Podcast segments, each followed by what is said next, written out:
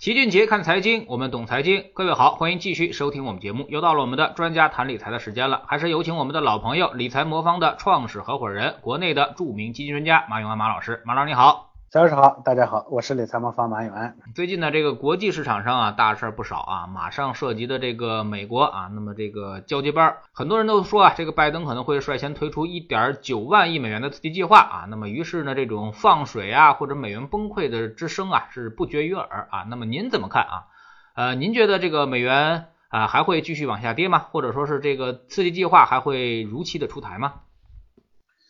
呃，我个人觉得出台的概率是蛮大的，这个是个延续性的政策。我记得在他们这个大选之前呢，我当时就提，因为当时有过一一次一段时间呢，这个连续两次刺激计划呢都被否了，很多人说是不是这个刺激计划就此结束了？我当时也判断我说这只是暂时的现象，等到这个疫情啊，直到大选结束以后呢，这个事件还得再重再重新来过。那事实证明呢，现在这个拜登呢，其实也目标也明确，就是一点九万亿，对吧？呃，为啥说这个还要推呢？因为美国的实体经济的复苏确实是，确实是不是很乐观。那它必然要靠这个钱呢来维持整个经济的运转啊，所以这个呢，我觉得呃是没问题的。但是呃，从这个放钱的角度来看，说呃究竟它对美国的资产或者资本市场究竟怎么去影响？我觉得这有两层面的问题。第一个呢。这个钱呢，可能延续到美国的实体经济的复苏啊。那美国呢，现在能看得到的，其实它的呃疫苗的注射率虽然没有达到他们开始呃宣传的那个那个规模啊，说今年内呢，而且去年内要要达到那个两千万，但事实上最后没有达到，达到一千多万。但确实它也是西方国家里头最快的。呃，可以预估呢，说如果没有出意外的情况的话，美国的疫苗的注射速度应该在整个它会。最先完成这个疫苗的注射和整个防护，那就意味着它可能会最先从这个疫情里头，在西方国家里头最先走出来。所以预估呢，走出来以后呢，美国的经济呢可能会面临着一一一轮呢比较强劲的反弹。那现在的这一点九万亿呢，是维持到那个反弹大幅度开始前的所需要的最后的口粮，可以这么来理解。这种情况下，对于美元来说呢，它其实是一个长空、短期不确定的这么一件事情。啊，在很多人呢一看说这个要一点九万亿，马上就说美元一定要要要要要要空。结论上没错，五年甚至三年甚至两年内我们来看，美元都是空的，都是都是会下行的啊。这个因为我我一直说，其实这是美元开启一轮比相对比较长的新一轮的这个宽松周期或者弱美元周期的这么一个必然表现。那么，但是从短期来看呢，如果美国的这个因为一点九万亿的这个情况呢，其实全市场已经形成共识了。那么如果呢，美国的疫情呢控制的比较好呢，经济复苏在西方国家最先展开的话，短期的美元可能有波动。这其实也是我去年年底我记得跟乔老师做节目的时候，我说我预估今年美元可能还会下滑，但是呢，但不会像这个呃这个呃二零二零年那样下滑幅度那么厉害的一个呃非常重要的原因。但无论如何啊，这个放水这件事情呢，它必然会啊。这个是这个是必然的，无论是因为什么而起，放水这件事情是必然的，所以对资本上的影响在哪里呢？放水呢，又货币超发嘛，所以必然导致利率的下行。那总体上资产的价格的上涨呢，这是必然的。尤其因为在弱美元的大周期下，美元呢向全球的扩散的这个过程也是必然的。看到美国的这个呃这个这个这个这个这个这个贸易逆差又创了新高，这就意味着它向全球买东西。从而向全球扩散货币这件事情呢，它是必然的。这个呢，必然会推动非美国家的资产的上涨。那对于我们每个人的话呢，这样的放水必然会导致通货膨胀和财产的缩水，这是从长期来看是没有问题的。嗯，放水导致通胀，大家可能都知道，但是通胀的危这这个程度有多厉害啊，可能就没有太多概念。参照上一个金融危机啊，从二零零八年次贷危机以来呢，美国从二零零八年到二零一八年，M2 呢从八万亿增长到十四万亿。增幅百分之七十六，平均每年增幅百分之七，那意味着说钱其实就毛掉了，那接近，因为它的经济增速并没那么高嘛，百分之二左右，所以意味着你的钱呢不停的以每年百分之四、百分之五的这样的速度在毛掉。中国的 M 二呢，二零零八年的时候四十七万亿，二零一八年是一百八十二万亿，呃，两千二零二零年呢突破了两百万亿，M 二增长了四倍多，年均增速呢也是十四点四。呃，当然，这个中国呢，这里头呢，一个是我们的这这这十这十几年的经济增速大概平均在百分之八左右，本身也比较快。第二呢，我们还过程中伴随着这个原来不计钱的这种东西或实物的这个货币化的过程，所以实际上的这个人感受的通胀应该没有那么厉害。但是从我们个人来看呢，十年前呢，十年间呢，钱确实是人家就增了四倍多，那你的工资呢可能没嗯没挣那么多啊，这种情况下你没有跑赢通胀，所以呃带来的结果呢，其实就是变相的财富缩缩水。所以呢，人不能持有现金啊，这个是对的。从长期来看，人不能持有现金，必须得通过配置各种资产来做投资。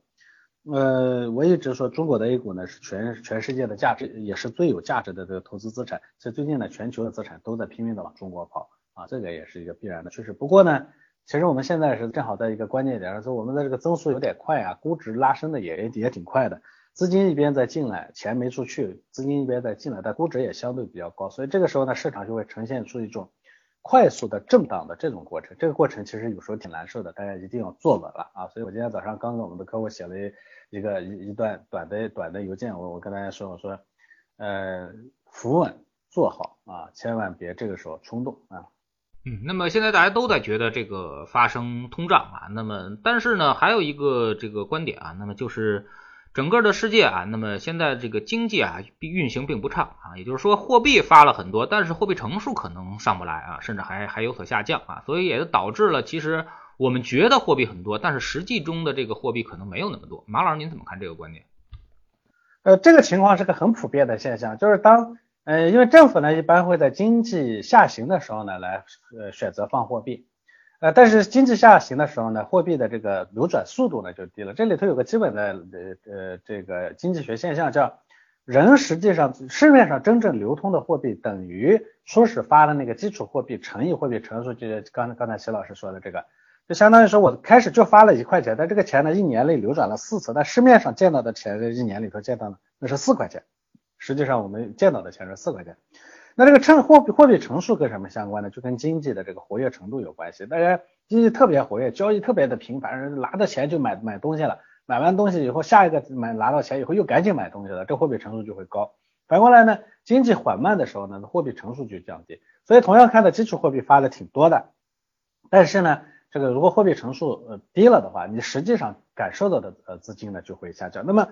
放出去的钱它不能快速的收回这些，放出去的钱的目的是为了支持经济发展。那所以往往在经济开始复苏的时候，我们会看到快速的这个通通胀的这个回升。为啥呢？因为放出去的经济一一回升的时候，通胀呃，当时放出去的基础货币还在，大量的基础货币还在。那么这个时候呢，这个货币乘数呢就开始拉升了，一下子就是原本就是放出去的，呃，比如说货币乘数是一的时候，我放出了四块钱啊，那些市面上见到的十四块钱，现在呢一下子这个货币乘数呢变成三了。那原本是放了四块钱，现在一下变成十二块钱了。他说他比基础货币的这个放大的效应会特别明显，由货币乘数所导致的这个通胀的速度呢会比较快。所以这种情况非常普遍，这是这是这是经济学里头一个特别常见的现象啊，这个大家也要有防备。所以呃，美国呢这个这个这个因为前面放了很多钱，如果说后面呢它的疫情控制的好之后呢开始复苏的话，有可能它的通胀呢会会会起的也也相对会比较快，嗯。嗯，但是我们看到 Q E 啊，那么上一轮这个经济危机，美国就没有爆发特别大的一个通货膨胀的一个情况啊，那么也就是说，它能够在通货膨胀即将要起的时候，把这个货币成功的收回来啊。那么您怎么看它这次啊？这次会不会也能够及时的收回呢？呃，因为经济危机呢是经济本身发生的问题，它不是社会结构发生的问题。这种情况下呢，就经济结构本身，你用货币啊去处理这个经济结构出现的问题呢，相对是它是比较啊富裕的，所以。啊，当那个经济逐步复苏的时候，它可以把钱撤回去。这一次呢，不是经济本身出了问题，社会结构出了问题。那呃，经济复苏呢，你要看什么经济复苏了。咱们打个简单的比方，假如说美国的经济复苏呢，是靠那些还是靠那个华尔街带动的这个经济复苏。这种情况下呢，如果这些老百姓的实体经济不见复苏的话，因为这是疫情嘛，实体经济不见复苏的话，一边呢，你可能会见到华尔街那边的资产价格的暴涨，同时在这一端呢，你还得不停的放钱，因为你不放钱，那底层老百姓就饿死了。所以这个里头呢，它操作上呢会更难一些。我相信这次它撤回钱的难度会比上次要大很多，所以有可能会在这次之后的那个通货膨胀的速度回升速度上，有可能会比它之前的要会更呃更快一些，因为钱它确实不好收回去啊。嗯，那么前两天呢，还有个新闻啊，说这个年终奖啊，那么发什么了？有一广东公司呢，别出心裁的发了基金啊，并且呢，这个亏了还算老板的啊。那么您觉得这个事儿，呃，是不是有什么借鉴意义，或者说是您有什么好的建议吗？我看了这个新闻了，我觉得很有意思。这个老板呢很有创意啊，估计这个老板在接受媒体采访的时候也说自己平时有理财习惯啊，年终发奖金是为了鼓励年轻人购买基金，培养理财意识。我觉得这个挺好的。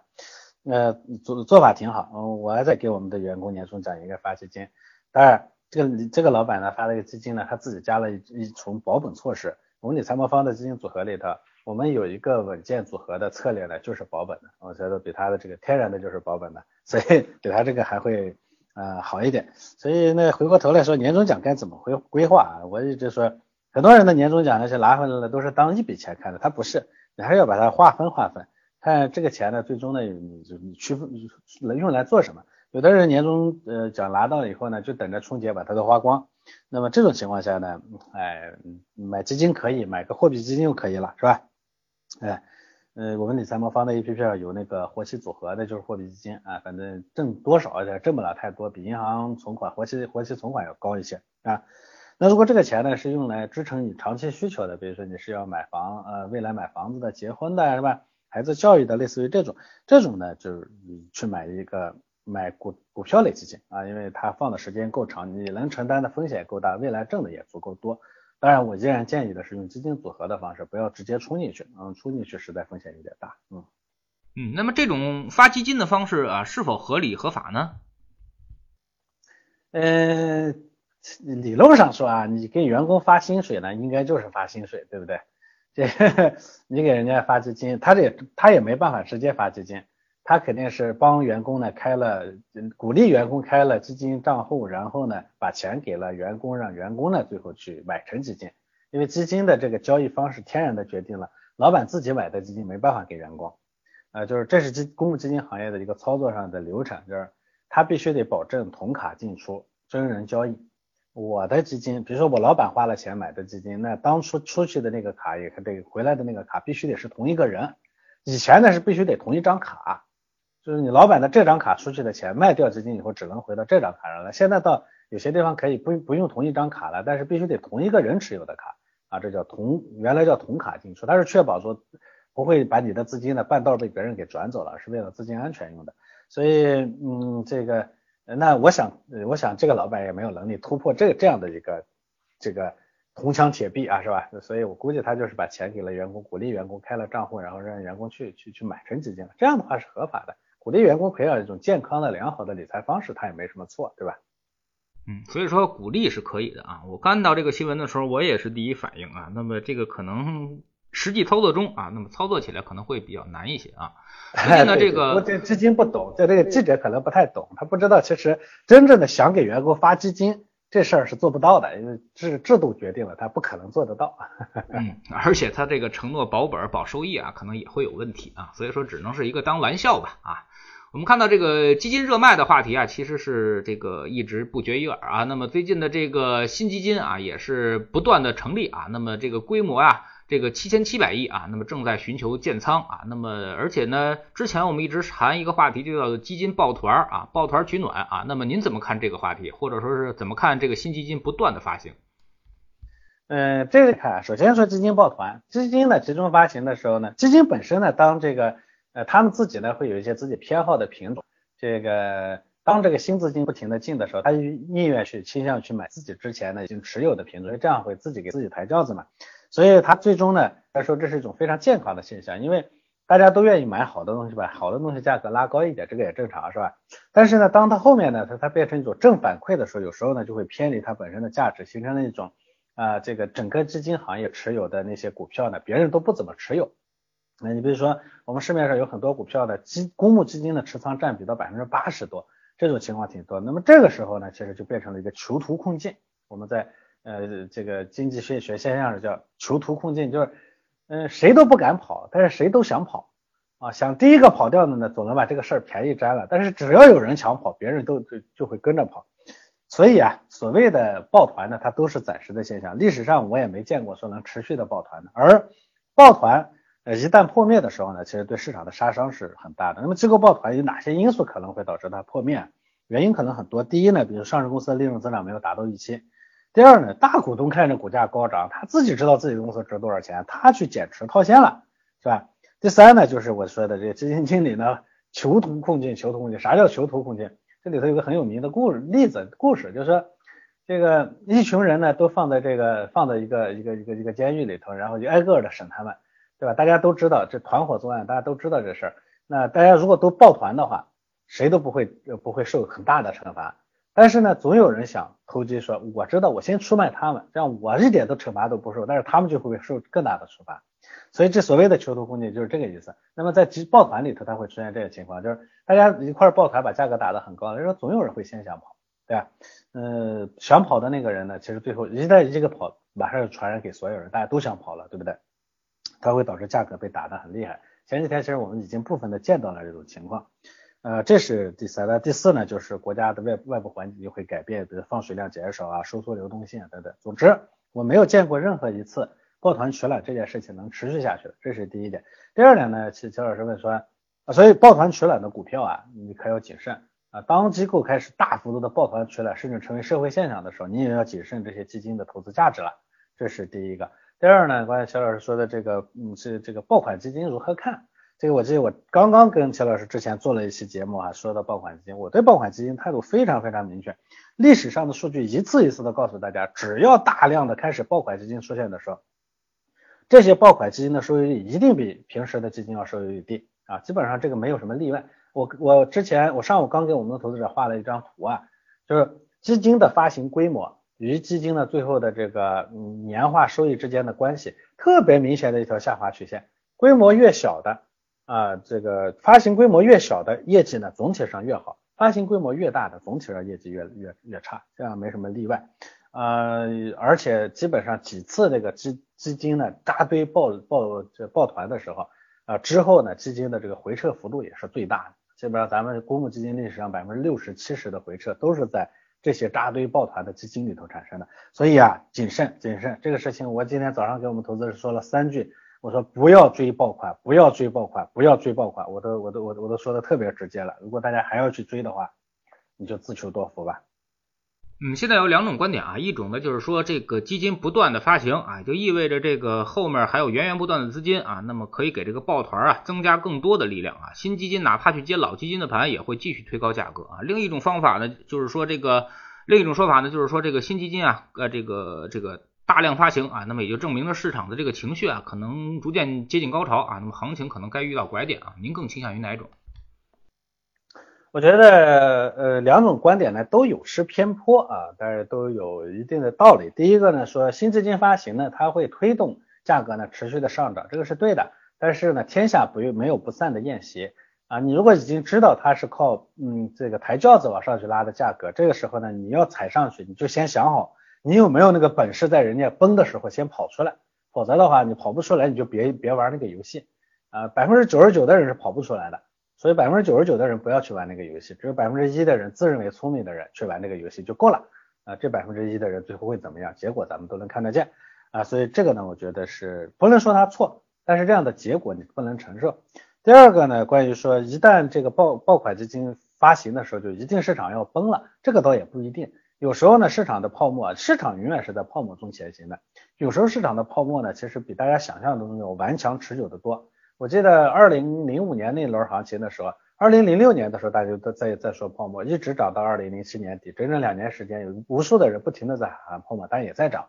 你说你完全不参与嘛，也不对。但是呢，你完全杀进去，自己去去，真的是跟泡沫完全共舞也不对。所以我的基本模式，我一直说，我们理财魔方呢会跟着市场来，我永远都不可能满仓。呃，市场比如说到现在了，我大概百分之五十五的仓位，就算它后面有这个。有这个机会，我机会也能抓得住。那如果跌下来呢？跌下来的过程中呢，我只有百分之五十五的仓位，还有其他资产可以对冲呢，对不对？我跌幅是有限的。另外呢，当那个市场呢急剧下滑的时候，我们还有主动风控措施呢，能把这个资产的下滑呢给控住。这种情况下，这种模式才是才是所谓的与这个泡沫共舞。咱们原来做股票的人有一句说法叫“与泡沫共舞，合适的时候决裂”。啊，这说的好像特别简单啊，但是合适的说决裂这件事情太难做了，这就是好多人总觉得自己能决裂，自己最后被被变成泡沫里头那个那个那个那个泡泡的原因哈，被被崩掉那个泡泡的原因，所以我们不妨用合理的方式来保证自己呢不要被崩成泡泡，就像我刚才说的这个配置方式，它就很好啊。嗯，那么现在整个市场您是怎么看的啊？您觉得这个未来市场还有多大的空间啊？或者说是要现在要规避哪些风险啊？投资者应该怎么办？呃，我这个时刻呢，我无比重要重郑重的跟大家说，一定不要去追爆款的同时呢，当然我我说这个时候离开市场那是不对的。因为市场的情绪热的时候，你不在市场里头，你还等到特别冷的时候，你想进市场，那也不现实。所以我们仍然要在市场里头。所以我这个时候呢，我给大家继续推荐，一定要用资产配置的方式。这个呢是我觉得是呃最妥当的方式。除了不要买爆款以外，这是非常明确的信号。此外呢，我觉得你资产配置的方式让自己留在市场里头啊，这可能是一个呃合理的方式。好多人总觉得说，我还是一直说，作为我们，我们都是普通人。比如说我虽然做投资做那么多年，我也是普通人。我自己都没有把握说，我一定能做到啊！等上去的时候，说明明知道所有人都在推高，他都在狂欢的过程中，我追上去，我最后能不能跑掉？我做不到。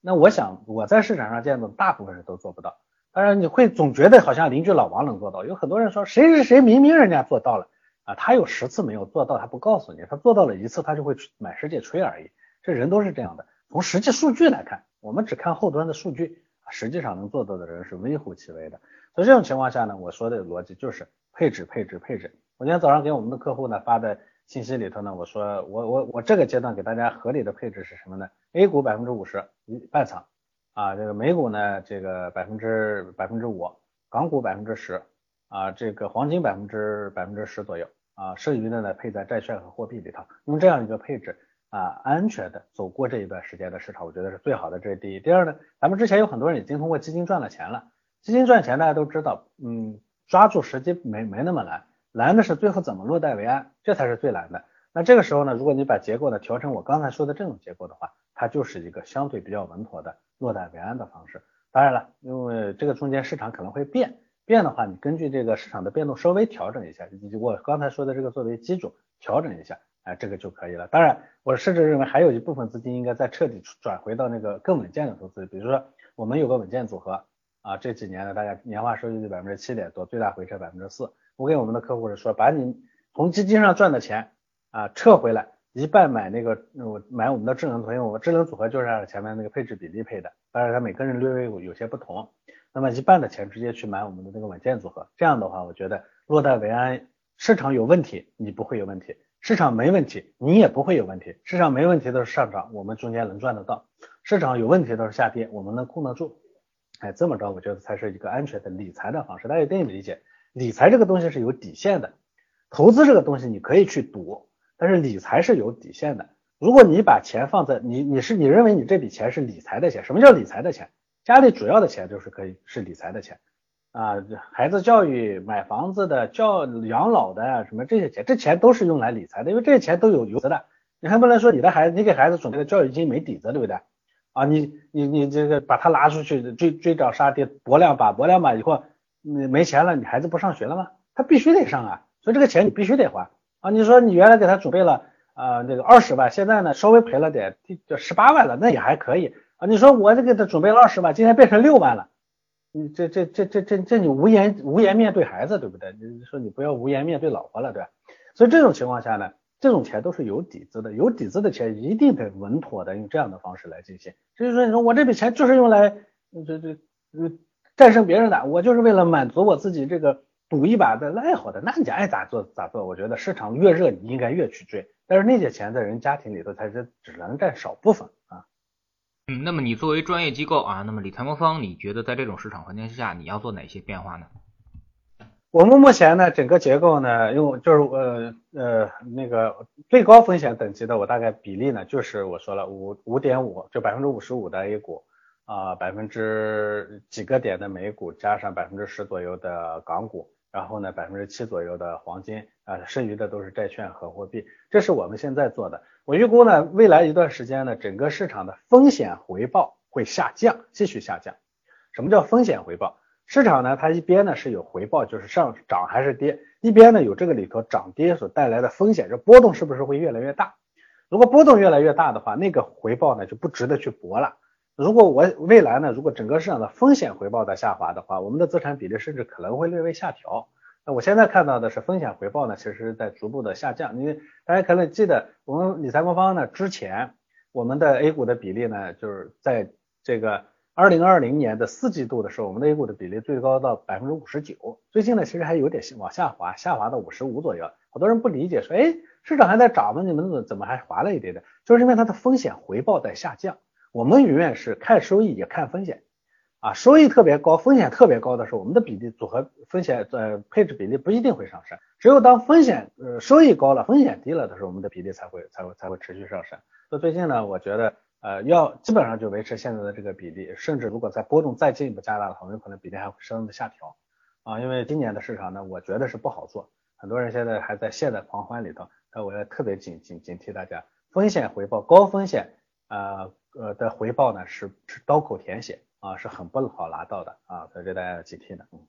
呃，最近呢，我们看到这个市场上港股又开始往上动了啊，那么上周又银行又开始往上涨啊，那么这种之前去年啊，那么表现都不好的东西开始往上涨啊，那么而且之前热门的一些东西开始往下跌啊，您怎么看这种市场的变化？你们会做相应的调整吗？